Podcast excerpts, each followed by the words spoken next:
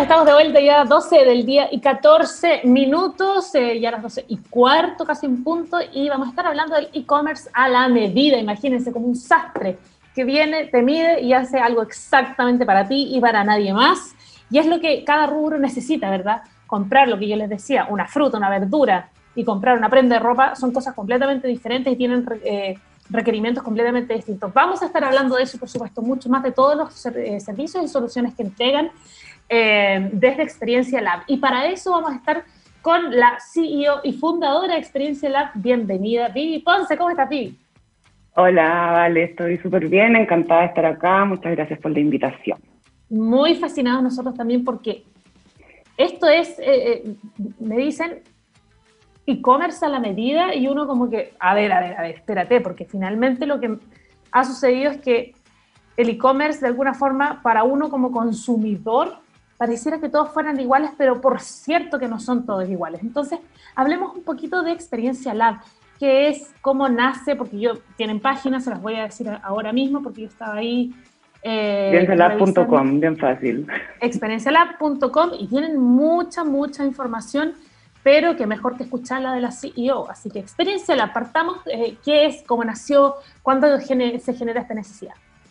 Mira, nosotros partimos hace tres años somos tres socios, yo, Vivi Ponce, eh, 50 años, Dani Barrientos, 33, Ana de Lara, 32. Somos bien distintos, eh, venimos del el mundo de diseño de experiencia.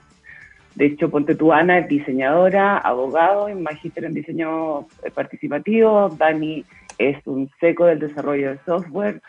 Y yo vengo en desarrollo de software hace muchísimos años, eh, ya no sé hace cuánto. Y nosotros, y nosotros partimos porque cuando estábamos diseñando experiencias, en general, todos los componentes más importantes eran digitales y nos dábamos cuenta que esto podía durar años, porque cuando tú diseñas una experiencia, eh, el diseño es muy bonito, es un proceso súper participativo, etcétera, pero hay que hacerlo realidad. Y la, la base es facilitar una interacción con un usuario. Entonces eh, nos metimos ahí. Eh, yo fui, tuve el privilegio de trabajar con Apple, ser embajador de Google, trabajar en muchísimos países. Algo, algo sabes. Y ver muchas realidades. Eh, y ya era hora de dejar la corporación, la empresa corporativa, y hace tres años fundé Experiencia Lab con la intención de que las empresas lleguen antes y con mayor valor a sus usuarios, que sea todo esto mucho más fácil. Eso era, y además que sea ágil. Yo soy agilista, otro día podemos hablar de qué es agilidad. Soy agilista, me entrené en California, tengo muchísima experiencia, estuve mucho, mucho tiempo haciendo pasantías en distintas empresas de patúa, porque eso no es una práctica, pero no sé, me tomaba un bootcamp y me encontraba con alguien de Macy's y le decía, oye, déjame estar una semana en Macy's, por favor, para ver cómo lo hacen. O no sé qué, en Airbnb o ese tipo de cosas. ¡Qué buena! Lo que pasa es que en este, en este rubro hay que, hay que atreverse. Eso es lo que hay que hacer, porque hay que ver realidades. Porque la, al final del día todo se da en la cancha, en la práctica, no en la literatura. Y bueno, y eso de Experiencia Lab, nosotros nos definimos como una aceleradora digital, tenemos equipo de desarrollo, o sea, desarrollamos software y si no quieren desarrollar con nosotros, los acompañamos mientras van desarrollando con una metodología que tiene base en agilidad y en lo que se llama Service Design. Y lo que hace es siempre tener a los usuarios en el centro y acudir hacia sus necesidades pero también tomar cosas que son como aceleradores. Por ejemplo, porque a mí me gusta hablar con ejemplos. Teatro Mil Más fácil. tiene que eh, lanzar em, su festival en enero. Entonces, cuando vino esta eh, crisis sanitaria, Teatro Mil, estaban los teatros cerrados, etcétera, y no tenían el tiempo para desarrollar una plataforma tipo Netflix. Pero hoy día existen cosas que se llaman como white labels, como una casa prefabricada. Entonces tú la compras y la puedes customizar. Y pudimos desde octubre al 3 de enero que partió el festival llegar con una solución para estos usuarios que estaban viudos del teatro que, y, y que querían, tenían ambiciones como que fuera 4K, que de verdad pudieras transmitir. Fuera una buena experiencia. Que fuera una buena experiencia. Tiene todavía algunas fricciones, obvio, porque lo desarrollamos en dos meses y, y porque es muy difícil, etcétera. Pero logramos ahí hacer un traje a la medida, un festival, eh, porque nosotros en verdad lo que hacemos es un traje a la medida, nosotros somos una consultora boutique, ¿sí? No, nosotros no, no nos interesa trabajar con, con, no sé, con organizaciones que donde está todo resuelto, sino donde existen desafíos gigantes. Y ahí es donde creemos que aportamos valor. Y en el tema de e-commerce, últimamente eh, quienes nos han tocado la puerta son empresas, por ejemplo, que venden un camión con hormigón, si tú te quieres hacer una piscina. Tú te imaginas lo que es un e-commerce para un camión de hormigón o una ferretería que quiere vender sus artículos, que son millones, que no están en una planilla Excel, que es que están, ese tipo de cosas. O, por ejemplo, si tú quisieras vender camiones aljibes, por ejemplo, llevar agua a un lugar, ¿cierto? Vender ese, ese tipo de cosas. Sí. Es súper abrumador. Animales. ¿Ah? Es, es, muy abrumador. Primero por el, el shock que enfrentan estas organizaciones, porque la mayoría de, cuando tenemos un e-commerce como para ti o para las personas, en el, un escenario que es B2, que se llama... Eh, es un poco más fácil. Existen productos hoy día en el mercado, no le voy a hacer propaganda a ninguno, pero hay casitas a la medida que si tú tienes un buen asesor, pues eh, puedes lograrlo, lo, lo, puedes lograr muy bien para vender zapatillas, frutas, verduras, te estás escuchando muy atentamente. Perfecto. Eso se puede hacer, pero tú tienes que tener a alguien de verdad que sea experto. Y ahí nos encontramos con una realidad cultural de organizaciones en que tu pensamiento digital no está instalado, entonces hay muchas creencias que no, que esto no va a resultar, que, que ¿Cómo no, qué? que ¿Con, no qué te, ha- ¿Con qué te has sorprendido? O sea, todos los días me sorprendo con, no sé, por ejemplo, ahora nos contactó una super diseñadora que no logra tener la producción que ella requiere para un e-commerce y tiene miles de clientes que quieren comprar. Entonces, le decíamos, esto es tan fácil como que tú digas cuántas piezas tienes. ¿Sí? Y me decía, pero es que yo hago trajes a la medida. Mi amor, existe la herramienta para que tú, las personas puedan tomarse las medidas.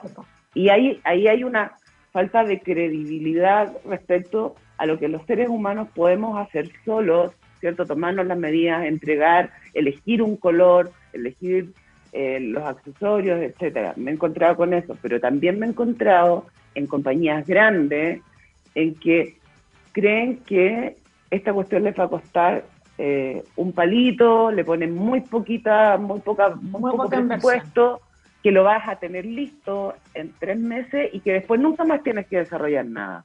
Pero nosotros enfrentamos un escenario donde las personas evolucionan de manera digital todos los días, 100%. a todas edades. Entonces, no sé, eh, entonces tú, esto se trata de desarrollo continuo. Tú, te- tú te organizas y dices, en estas próximas dos semanas vamos a desarrollar esto, y en la, cierras ese ciclo de desarrollo y comienzas con otras cosas y empiezas a priorizar, porque las personas cambian, los competidores, viene otro competidor y te roba el mercado, siempre hay como un Uber dándote Sí. la vuelta, ¿cuál, cuál Sí. es? Yo digo, ¿cuál es tu Uber? ¿Cuál es tu amenaza? y me he encontrado con eso.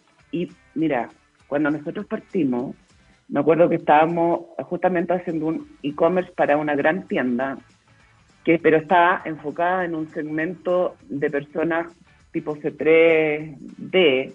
Entonces, me acuerdo del gerente de tecnología, oye, ¿cómo se te ocurre que le vamos a dar tarjeta de crédito a estos gallos para que puedan comprar, tener compras internacionales? Esa gente no ve Netflix, no escucha Spotify.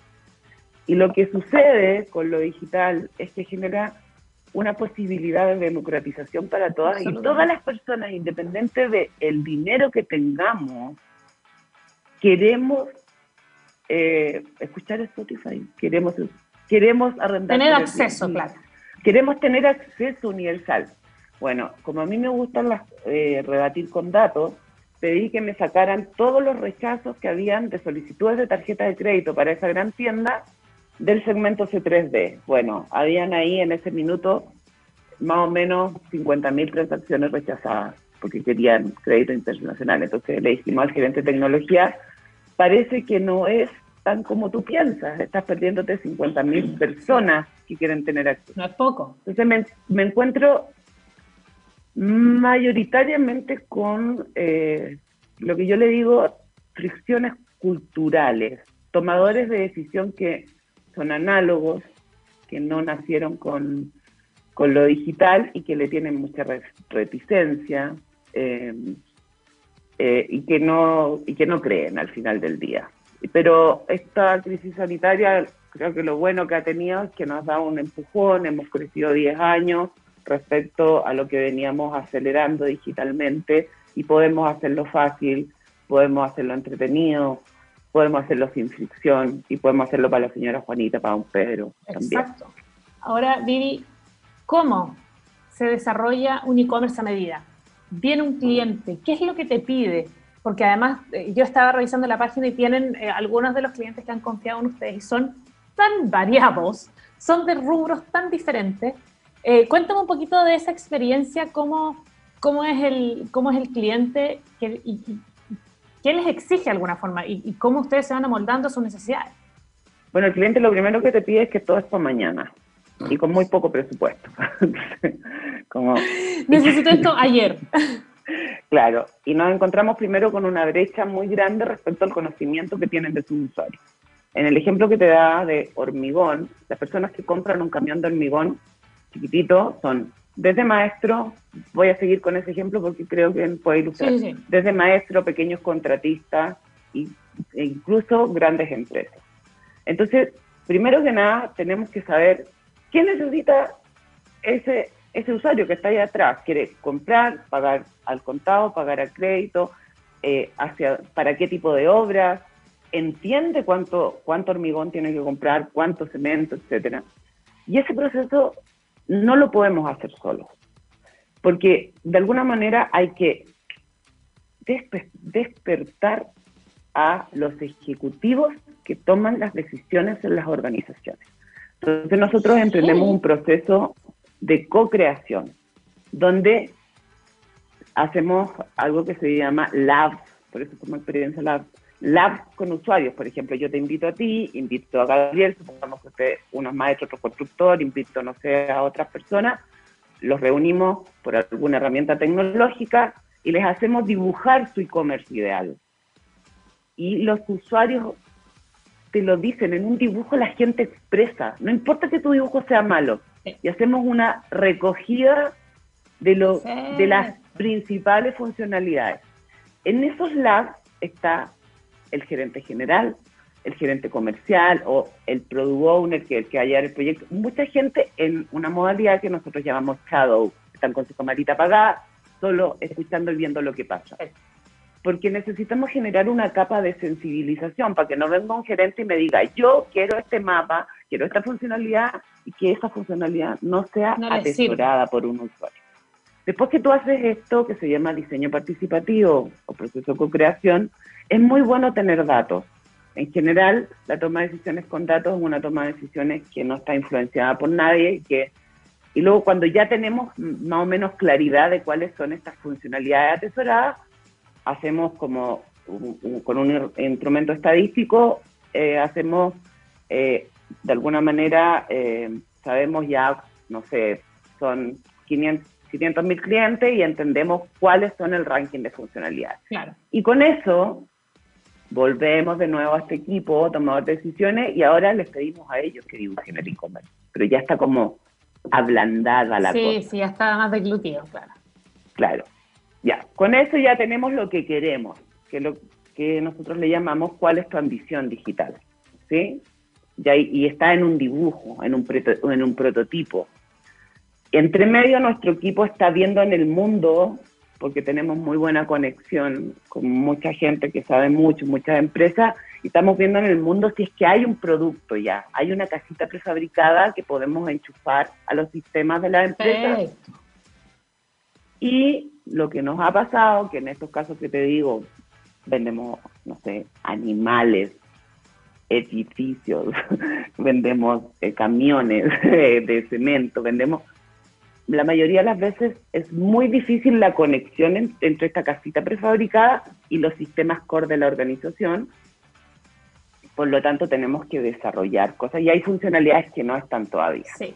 Y tenemos que ponernos a desarrollar. Y ahí tenemos nuestro equipo de desarrollo, que son cabros expertos, digo cabros porque realmente unos genios, no necesariamente desarrolladores que se han titulado, hay gente que es autodidacta, estamos tratando siempre de atraer más mujeres porque hay muy pocas mujeres, y entramos a un ciclo de desarrollo ágil. Entonces tenemos una ceremonia que se llama Inception, te lo digo en inglés no porque me quiera hacer la chora, sino que la bibliografía de esta metodología, que es agilidad, está en inglés, y es una Inception es como una gran introducción al equipo. Esto es lo que queremos, esto es lo que hay, así está en el sistema, nos tenemos que conectar, la, la, la. Y esta cosa que se ve tan grande, la empezamos a mirar en, en incrementos. Es como si, por ejemplo, tú, Vale, me dices, construyeme un auto. Yo te digo, vale, pero ¿para qué quería un auto? Ah, porque yo me tengo que mover desde aquí, desde un punto A a un punto B todos los días y llegar en 10 minutos. Ok, lo primero que te paso es un scooter. Y tú te quedas movilizando, ¿cierto? Pero todavía no llego al auto. Sí. Luego te paso una moto. Y tú sigues movilizándote. ¿sí? Y luego te pregunto, ¿vale? ¿Todavía querés el auto? Es que no. En verdad me pasaste el scooter, me pasaste el scooter y la y me pasaste la moto y me voy a quedar con el scooter ahí que no, no, desarrollamos más. Esta lógica es la que utilizamos en desarrollo. Entonces, lo primero que sacamos, eh, bueno, es muy fácil, esta, esta lógica de desarrollo, esta metodología tiene 40 años, mi amor, y en Chile está súper de moda, pero en verdad requiere muchas cosas. Requiere, por ejemplo, que una sola persona tome la decisión, que eso se llama un product owner, y que sea el que más sabe del negocio, el que más sabe de los usuarios, o la que más sabe, o y que tome esas decisiones. Y ahí no tenemos fricciones culturales porque un gerente me va a decir, pero ¿cómo este esta niñita me va a tomar esta decisión que pero espérate, Viri, pero estamos en el 2021 y sigue pasando eso. Heavy. En pandemia todo heavy. Ah, es terrible. Bueno, es como mi lucha eh, personal. Estoy dispuesta a inmolarme por eso. Y, y eso nos pasa todo el rato. Eh, y yo te diría que es porque hay un tema de desconocimiento profundo de las posibilidades que te da hoy día la tecnología y sobre todo un desconocimiento eh, súper grande de las necesidades variadas que van teniendo las personas y de que esto tiene que ser súper progresivo. Pero te sigo como súper corto. En ese Inception nos introducimos, buscamos una solución que se llama como mínimo producto viable que empieza a tener vida en ciclos de cada dos semanas y las vamos tirando al tiro al mercado para que el, no importa que sea malo, que tenga problemas, ponla en el mercado para que tus usuarios te digan, puta, esta cuestión no la puedo hacer, esto tampoco, y tú con eso vas teniendo conocimiento avanzado y vas generando, y siempre nos estamos juntando labs con usuarios para refinar el diseño, para que la usabilidad sea mejor, para que la cosa no esté en inglés, o sea, para que, para que todo sea más fácil, porque al final del día siempre el, el tema que le pasa a las empresas es que sus fricciones, o sea, la incapacidad de llegar con cosas simples, eh, es lo que los traba. No sé, por ejemplo, ayer que anunciaron la, las medidas del gobierno y como las últimas que han anunciado, bueno, el algoritmo es tan complicado porque tenéis que partir en tener, pertenecer a no sé qué clase, estar en no sé qué comuna, la, la, la. ¿Por, qué no le mandamos un cheque a la gente que no retiró de la AFP y se acabó? ¿O por qué no les hacemos un traspaso de, y se acabó? ¿Por qué nos complejizamos la vida? Entonces son los paradigmas al final los que hacen que estemos complicados y con una cosa que no... con unos sí, cuando puede haber, siempre hay una salida más, más expedita de alguna forma. Claro, pero ahí todos tienen que estar de acuerdo y de alguna manera en experiencia lab yo el rol que cumplo es como de el convencimiento del C-level, de, la pero los hago dibujar, los hago participar como en sesiones de co-creación, los hago entrevistar a un usuario, los hago ya, contactarse con, con una empresa en California que tiene una solución, con un cliente de esa empresa o con una empresa de la India o con un, o, con un startup chileno. Eh, porque también nos da miedo conocer a los startups chilenos, porque como esos cabros tan chicos y que no tienen oficina. Por ejemplo, nosotros cuando nos fundamos decidimos nunca tener oficina y trabajar en cualquier cowork. Y esa cuestión era como, esto parecen unos hippies. No, no, no somos hippies, veníamos de un mundo de colaboración es súper grande. Oye, voy a ir a buscar mi cargador que... Sí, por favor, estás, en tu casa, déjame decirte que estás en tu casa. Oye, eh, hay, una, eh, eh, hay algo que, que, también me parece muy importante destacar, que tiene que ver con lo que hablabas tú, de, de, que la tecnología está viva, la tecnología va cambiando y las necesidades también van cambiando, no solo el usuario ha cambiado, y, lo, que se debe ofrecer desde una empresa en este caso también debe cambiar. Es como, yo mientras hablabas yo pensaba en el caso, no sé, pues imagínate que antes la forma de comunicarnos era el teléfono, después ya teníamos IRC y después que tenía, teníamos el Messenger. Imagínate que ahora ya tenía un teléfono que tiene tantas cosas que además llama y si no llamara te haría lo mismo, porque finalmente hay otras formas de comunicarnos y es así, así imagínate nos hubiésemos quedado en el IRC nos hubiésemos quedado en el ICQ. No, no, no rinde. Y, va, y, lo mismo con las redes sociales. Hoy día se habla de TikTok y anda a saber cuál va a ser la de este año o la del año siguiente. No, ya no es Fotolog, ¿cachai? Entonces, claro, existe una tecnología que está viva y hay que subirse ese carro porque ese carro va muy rápido. Desde ese punto claro, pero ahí tenía otro problema, pero déjame interrumpirte, Vale, porque no, sí, por favor. me la dejaste ahí en la cancha. Voy a meter el golpe. Ahí también siento que hay una irresponsabilidad tremenda de quienes dirigen las organizaciones, ah, por las empresas, porque no están totalmente actualizados. Y yo creo que lo, en el mundo que hoy día vivió, o sea, yo no puedo creer que no sean usuarios totalmente tecnológicos los tomadores de decisiones. O sea, yo le digo al señor del Servicio de Impuestos Internos que vaya y que pague los impuestos eh, desde, desde el celular. A ver cómo le va a ir eh, cuando tenéis dos o tres food. Eh, o sea, le digo a mi querida Municipalidad de Providencia que cuando yo pago la patente de mi empresa, ¿por qué no me lleva una cuenta empresa?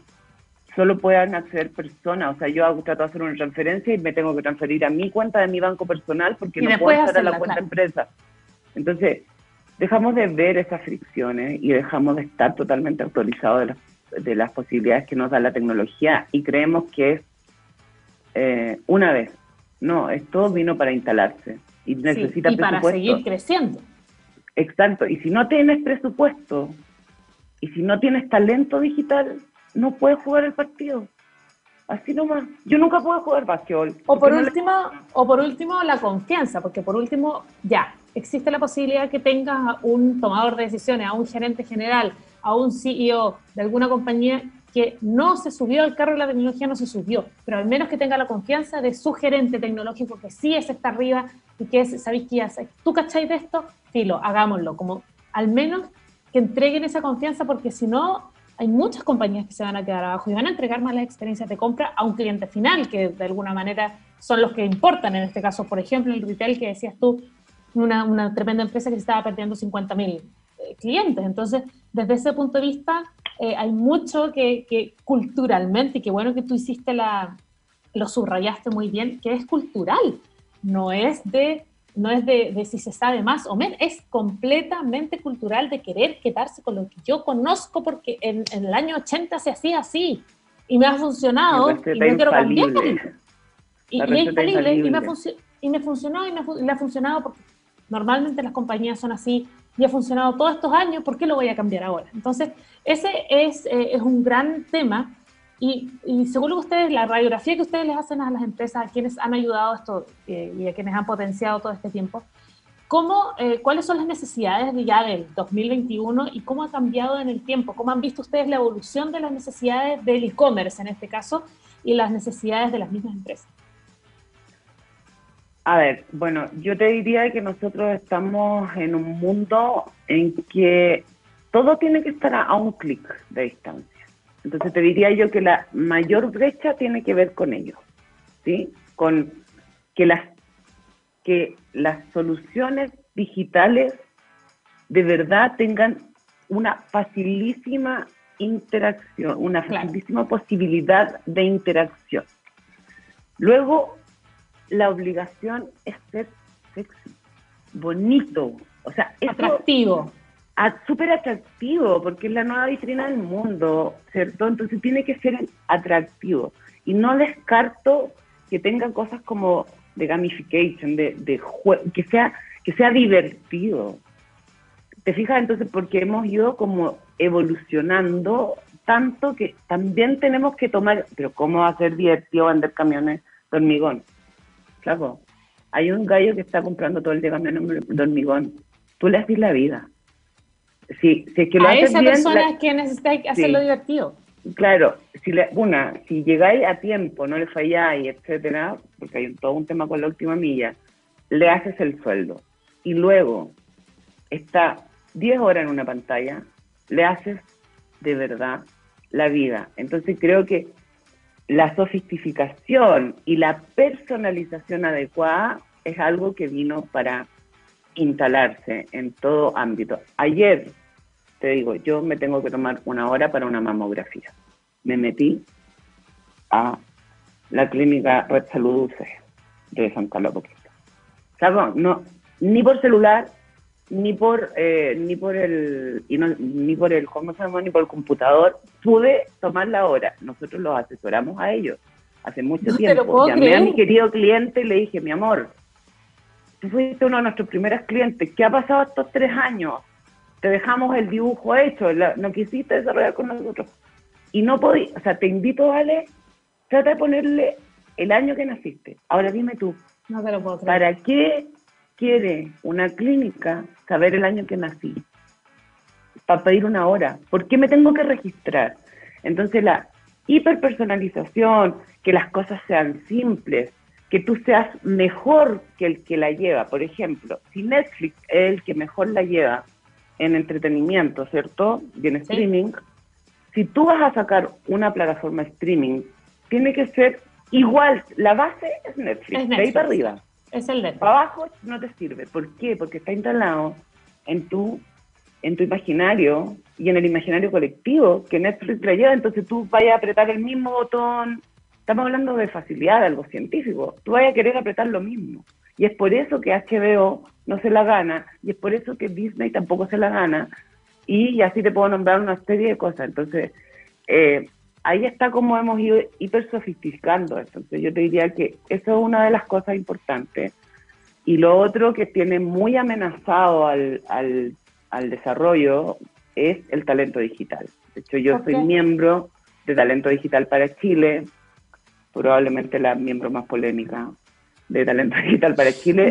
es, una, es una iniciativa público-privada que lo que hace es como es incentivar a las personas ponte tú, que andan como perdidas en el mundo, ya sea con su carrera o que no tienen o que van a quedar eh, sin trabajo producto de la automatización, para, Que, para que se entrenen en habilidades tecnológicas, desarrollo, diseño de software, etcétera. Eh, y ahí los objetivos son súper bajos, nos proponemos en cuatro años llegar a 16.000 personas, tenemos un millón menos de puestos de trabajo del año pasado hasta este año. Entonces, todavía no está los fondos ni las lucas. Mira, yo te digo que hace el 2018, Garner, que es como el, que la lleva en conocimiento tecnológico, eh, ya decía Garner que tenemos una brecha de 80% de talento digital en el mundo para todo lo que hay que desarrollar. So, what? ¿Por qué no estamos poniéndole la luca a incentivar que esa cajera, ese cajere o lo que sea, o ese señor que está haciendo aseo, o, o esa persona que venía a hacer aseo a, a casa y que no tenía contrato, pueda estudiar? O sea, yo te digo, si tú te vas a Holanda, no te vas a un país desarrollado, te vas a la India, tú vas a encontrar una cantidad de talento de gente que no tiene ni piso en su casa, pero que logra hacer cosas súper buenas. Entonces, ¿por qué no estamos en eso con toda la fuerza del planeta? ¿Qué crees tú que es lo que falta para poder, para poder ponerle carbono a eso? Convicción total, convicción absoluto. Entender que en Chile 16.000 personas en cuatro años, convertir a 16.000 personas es muy poco. Y para eso tiene que ser atractivo. Si una persona se pone a estudiar, el gobierno le tiene que pagar los cuatro meses que está estudiando. Si, tiene que haber una serie de políticas públicas y privadas para incentivar esto que hoy día la verdad es que no están con la suficiente robustez, no, no, no, hace políticamente correcta. Bueno, están muy, son mínimas las cosas que se pueden hacer. Y te digo que incluso yo vi con mucho grado en San José, en Estados Unidos, cómo la tercera edad estaba entrenándose para hacer testing. Que porque lo hacen muy bien y te mueren la cantidad de mujeres que estaban en eso entrenándose hace más o menos cuatro años. Entonces... Elimináis brechas, pues, brecha etaria, brechas de género. Así es. Voy a abrir la puerta. sí, por favor. Todo el rato. No, no te preocupes. Y de hecho, eh, quería saber más bien cómo ha sido, porque, bueno, yo creo que, que les ha sucedido a ustedes también, pero entre el estallido social, acá en Chile al menos, y después ya para terminar de sepultar con COVID y con esta emergencia sanitaria, ¿cómo ha sido el impacto en el e-commerce? Porque, o sea, la vida es e-commerce ahora. Hay, hay muchos sectores, y eso no, podemos desconocerlo, hay muchos sectores que todavía no tienen ni acceso por, por las mismas brechas que hablábamos, eh, que no tienen acceso, pero se está avanzando para que idealmente todos lo tengan pero ha habido un impacto en el e-commerce que no se había visto. Tiendas que jamás habían pensado en tener e-commerce en los próximos cinco años y tuvieron que armarse en dos meses, ¿Cómo, o menos probablemente. ¿Cómo has visto tú el impacto del COVID en el e-commerce? Bueno, las cifras, porque yo voy con números, no puedo ir con guata. Eh, las cifras son que primero se ha avanzado 10 años en lo que llevamos de pandemia. Luego en Estados Unidos la penetración del e-commerce porque recordemos que Estados Unidos es como el que la lleva, como el referente americano de, de, América total, no ir a hablar de, de Japón, ni de Asia, ni de nada, tenía una penetración bastante baja porque hay mucho culto en Estados Unidos a los outlets, a la tienda. Al mall, al mall de outlets. Al mall, al mall al, y a todo ese tipo de cosas. Entonces Estados Unidos que estaba como en una penetración de 8% más o menos, Hoy día está, te estoy dando, a noviembre del año pasado estaba en 16%. Todavía, estando Amazon siendo el rey. Acá en Chile teníamos más o menos un 4%. Y hoy día está como en un 12%. Sin contar el fenómeno Mercado Libre. El sin contar. Entonces la brecha que queda es, es fenomenal y además que la, las cifras que hoy día se contabilizan no incluyen a las pymes. ¿Te fijas? Entonces, yo ahora estoy, como nadie lo tiene, lo voy a hacer yo, voy a hacer un censo de pymes. Voy a ver cuántas de, las que habían acá en Chile, que quebraron la mitad más o menos, ¿cierto? Entonces, del, del 50% que queda, queremos hacer desde Experiencia Lab un censo de cuántas ya tienen su iniciativa de e-commerce totalmente lograda.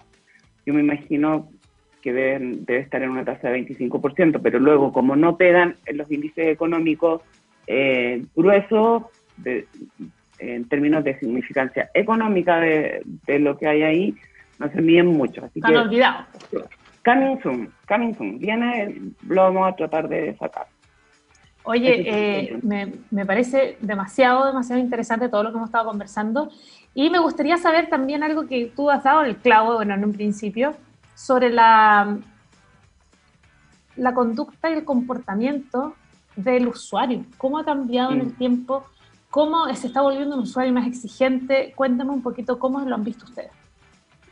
Mira, hay un, yo tengo una foto súper linda que es en Estambul hace como tres años, donde las mujeres están totalmente privadas de poder acceder al trabajo, eh, no pueden manejar, tienen una serie de restricciones. Aprovecho y mandarle un abrazo a Estambul, que lo está pasando muy bien con su muy mal con su evaluación de la moneda, que se fueron a la vez los pobres. Eh, y yo tengo una foto de dos señoras, una como de 60 y otra de 70, así con el celular, comunicándose Y eso era una realidad increíble. Entonces, primero lo que ha pasado es que las personas que no nacieron digitalizadas, en general tienen una persona cercana, un hijo, un primo, lo que sea, alguien que los suba a esta ola. Por lo tanto, hay un contagio de digitalización positivo que permite mayor acceso. Todavía enfrentamos una brecha, susto, desconfianza, ahí está la cola del Banco del Estado. Eh, de la AFP. De la, AFC, que es una vergüenza. Eh, hay un mundo de desconfianza sobre todo en las personas que no tienen una alfabetización digital.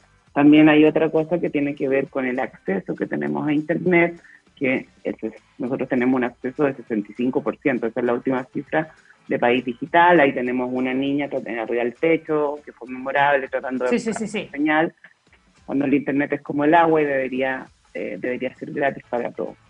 Entonces, dejando eso ahí, yo te, te digo que nosotros enfrentamos tres fenómenos.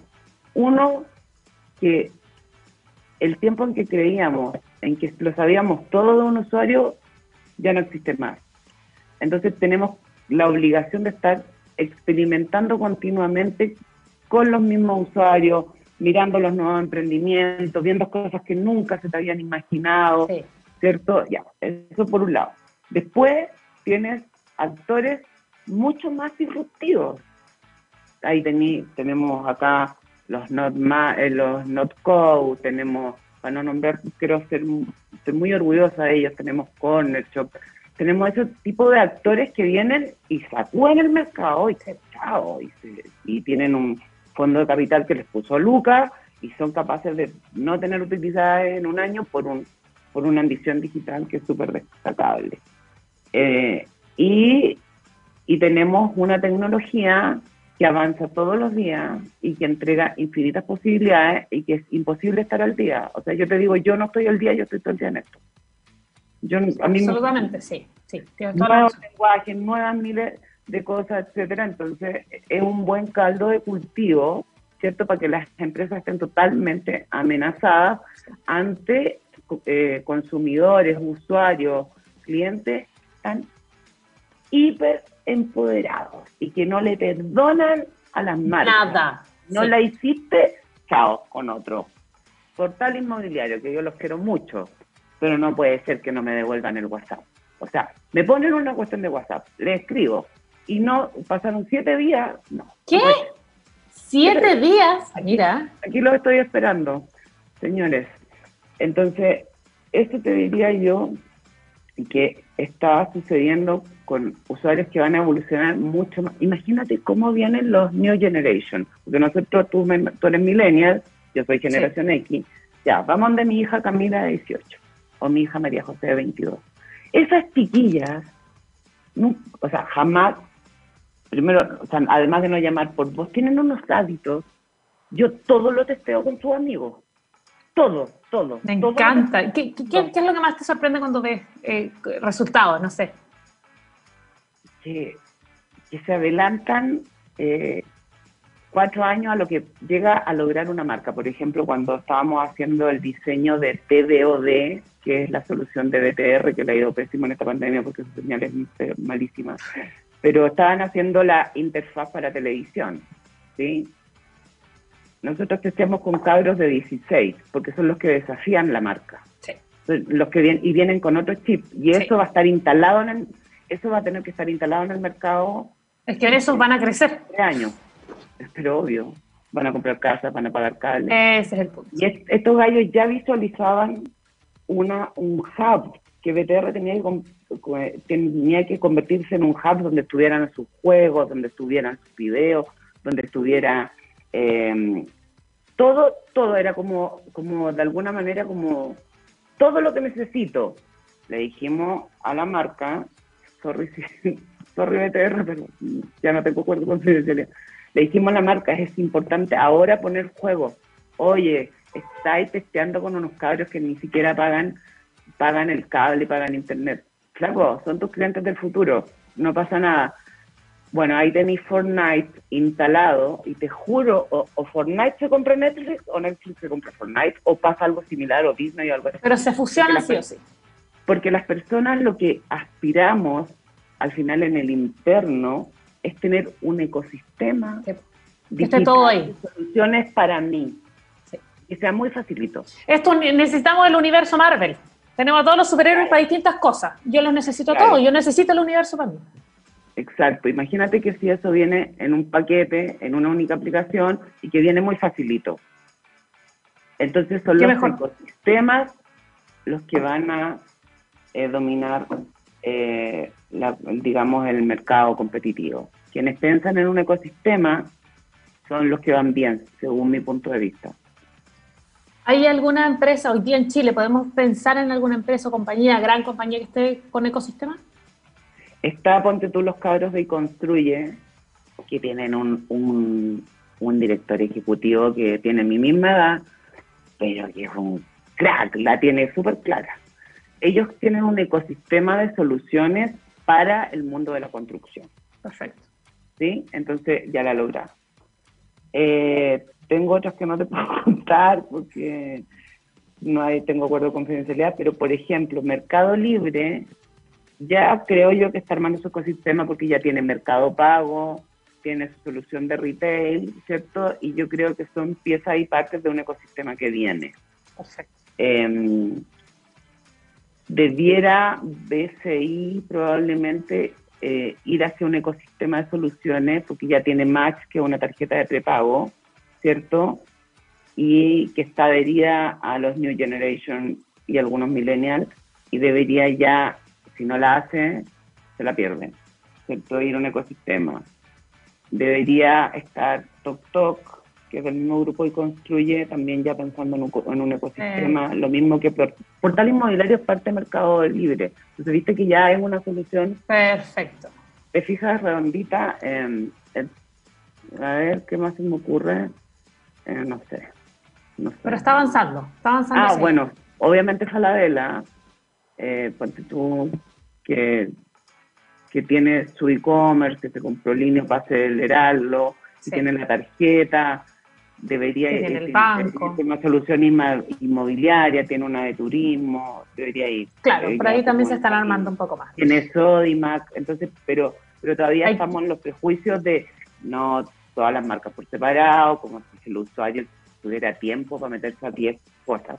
Exactamente. Oye, yo estoy quiero decirte que tenía que poner una canción entre medio, o sea, es que se me olvidó porque nuestra conversa estuvo tan entretenida. Te hice dos preguntas de la pauta, me quedaron en el tintero 10. Eso nomás te digo, para que veas cómo fue interesante la conversación. Así que, Ay, gracias, primero que todo, agradecerte el tiempo y de verdad, eh, esta, esta entrevista fluyó, pero con todo, de verdad. De hecho, hasta le escribí a Gabriel como, se me pasó la canción, seguimos de largo nomás. Así que de verdad, muchas gracias por haber estado con nosotros. Bueno, gracias y me encanta que haya más mujeres en los medios de comunicación, eh, de verdad, porque creo que el futuro es femenino y cuando digo femenino estoy hablando de todos los géneros, pero las mujeres podemos impulsar a otros porque lo femenino le hace muy bien a este planeta, le hace muy bien al mundo. Cuando nosotros ponemos mujeres en el equipo o ponemos, no sé, eh, eh, hombres feminizados o transgéneros, etcétera, nos va increíble, porque hay algo ahí en la forma de abordar las cosas que viene muy, muy bien. Así que nada, yo feliz, soy una fan de TXS Radio, ustedes saben que los quiero mucho, así que vamos con todo. Vamos con todo, muchísimas gracias por haber estado con nosotros. Estuvo eh, la CEO y fundadora de Experiencia Lab, Vivi Ponce, eh, te voy a dejar enganchadísima para una próxima entrevista porque hay tanto más que teníamos que abordar, pero esta entrevista estuvo de verdad muy, muy buena. Muchas gracias por estar con nosotros una vez más. Chao, gracias. Chao, chao. Y nosotros, chiquillos, nos despedimos también. Eh, nos vamos con música, se me pasó, pero volando. Esta vez son ya las 12.58 minutos. Estamos terminando, nos vamos con Garbage. Esto es I Think I'm Paranoid. Y así nos vemos el próximo jueves, que yo creo que van a anunciar las cuarentenas que faltan. Lo dejamos acá. Nos vemos jueves. Chao, chao.